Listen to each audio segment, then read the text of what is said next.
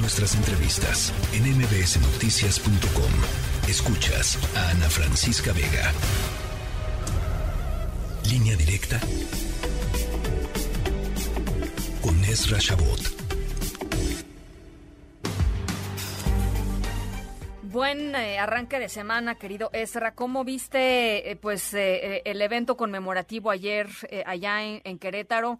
Eh, y todo el tema del presidente López Obrador, la ministra presidenta eh, Norma Piña, el eh, presidente de la Cámara de Diputados Santiago Krill, en fin.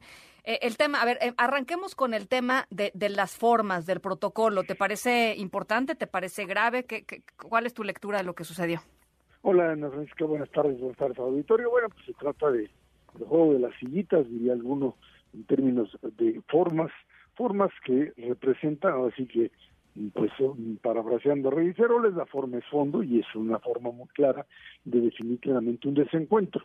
Ahí está, el desencuentro está muy muy claro, tanto en el saludo pues original, el primer saludo ahí afuera del recinto por parte del presidente hacia Norma Piña y a Santiago Grill, en algo que pues sabemos muy bien, hay una distancia, una enorme distancia en términos de lo que el presidente considera sus aliados y sus enemigos. Los llama adversarios, ya son en este momento prácticamente enemigos. A los adversarios se les respeta por lo menos en términos de la contienda, a los enemigos se les descalifica y se les trata de vencer, no de alguna manera de pues incorporar o ser parte de un proceso político. Y creo que finalmente lo que Norma Piña hace es decir, aquí yo me ajusto en términos de eh, lo que sería el propio protocolo a lo que estrictamente se establece.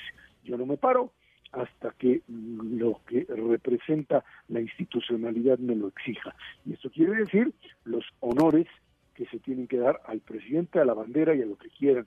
Pero en términos de un servilismo como se manifestaba anteriormente y se manifiesta ahora hacia la figura presidencial, eso no se lo acepto. Que eso lo hiciera Arturo Saldívar, ese era otro problema. Saldívar habría de alguna manera tratado de conciliar su papel de un presidente de la Corte con cierto nivel de autonomía, más su militancia política abiertamente alineada a la cuarta transformación y por eso terminó como terminó, ahora sí que ni con uno ni con otro, me parece que finalmente tanto los discursos, los discursos de Norma Piña y de Santiago Krill reflejaron claramente las enormes diferencias que hay. En el caso de Norma Piña creo que mucho más profundo porque ella sí es la presidenta de la Suprema Corte, Grill lo es de la mesa directiva, pero no tiene ahí la mayoría, así que su discurso fue más un discurso decía yo. Y, además, y además Krill está metido en el tema de, de, si lo destituyen o no lo destituyen y si, y si ¿no? O sea, finalmente... Y, yo te diría, Ana Francisca, en algo mayor, está metido en la sucesión presidencial. Y además... Es, esa es la parte fundamental. Su discurso es un discurso impecable, el de Santiago. Creo impecable en términos de una figura que se ve frente a López Obrador, se ve enormemente presidenciable.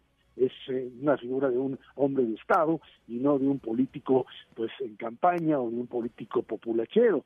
Y creo que en ese sentido, bueno, pues ahí estuvo la puesta de piel más importante me parece el planteamiento que hace que hace Norma Piña, que lo que sí representa es una sacudida abierta al intento de cooptar a un poder como sería el poder judicial y decirle no señor presidente aquí ni me paro ni me doblo ni estoy en condiciones de servirle y que los jueces lo sirvan a usted o a alguna causa aquí la autonomía del Poder Judicial es parte fundamental de la República, uno, y dos, nos van a juzgar por nuestras resoluciones y no en función de lo que represente una causa política o una forma de interpretar lo que debe ser la justicia como tal. Y entramos precisamente a ese debate el debate famoso de justicia y ley, donde para López Obrador, en la medida en que la ley no pues se pueda aplicarse en función de su concepto de justicia,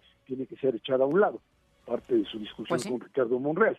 Y bueno, pues esto es esto es regresar a la monarquía absoluta, absoluta o al régimen despótico en donde pues el monarca era el que finalmente definía no había ley, había absolutamente la voluntad del monarca que definía lo que era justo y lo que no lo era. El, Estado moderno eh, sustituyó esto por el principio de lo que se llamamos Estado de Derecho, o sea, leyes a partir de las cuales la justicia trata de imponer a partir de normas legales, normas establecidas, normas obligatorias que se cumplen para tratar de pues eh, encontrar un mecanismo para resolver eh, conflictos entre ciudadanos y de ciudadanos con el Estado.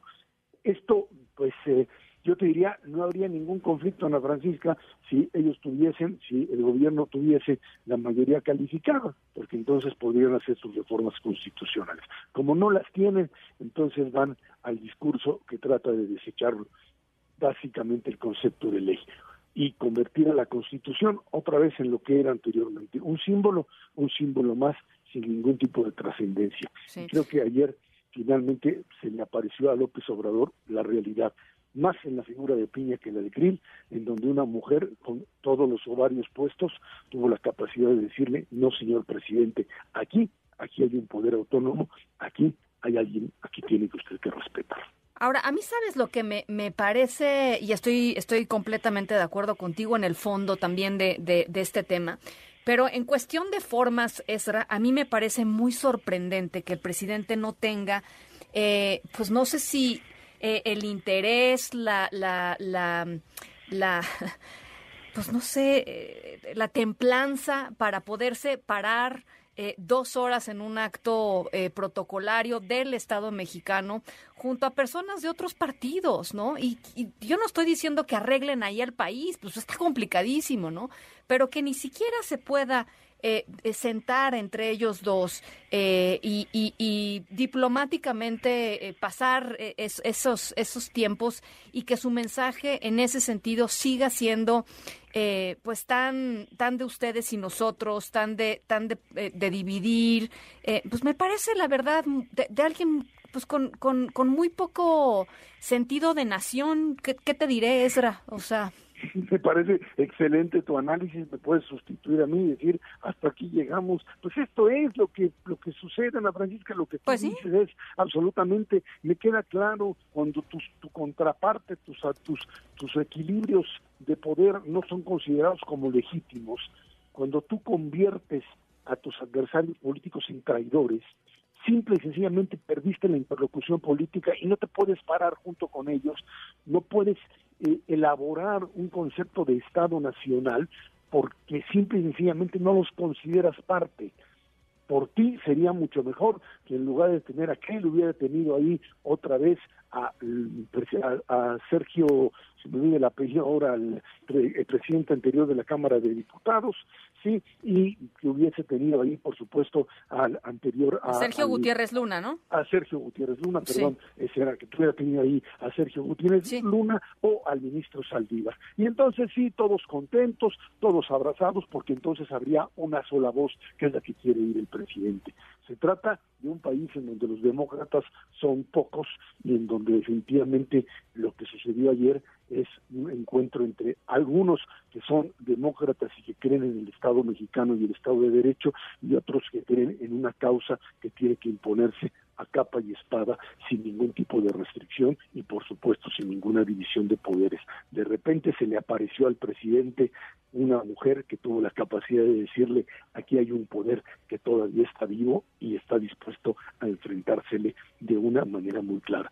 Lo que Krill hace no es que no lo demerite, pero bueno, sin duda alguna es parte del otro poder o de alguien en el otro poder que dice y aquí vamos por una campaña presidencial. Igualmente legítimo, pero a mí insisto, la defensa que hace la ministra, la ministra presidenta Norma Piña de la Suprema Corte y del Poder Judicial es, un dique fundamental para una democracia mexicana que se nos está cayendo a pedazos. Ana Francisca. Bueno, pues difícil semana la que viene también con el arranque de las discusiones del restante plan B del presidente López Obrador. Importante el mensaje con el que arranca, ¿no? Me parece. Así es. Eh, y estaremos viendo qué, qué, es lo que pasa en, en, Cámara de Diputados. Claro que sí. Ahí, senadores, senadores. Un abrazo, mi querido Estra. Gracias. Buena semana a todos. Buena semana. La tercera de MBS Noticias.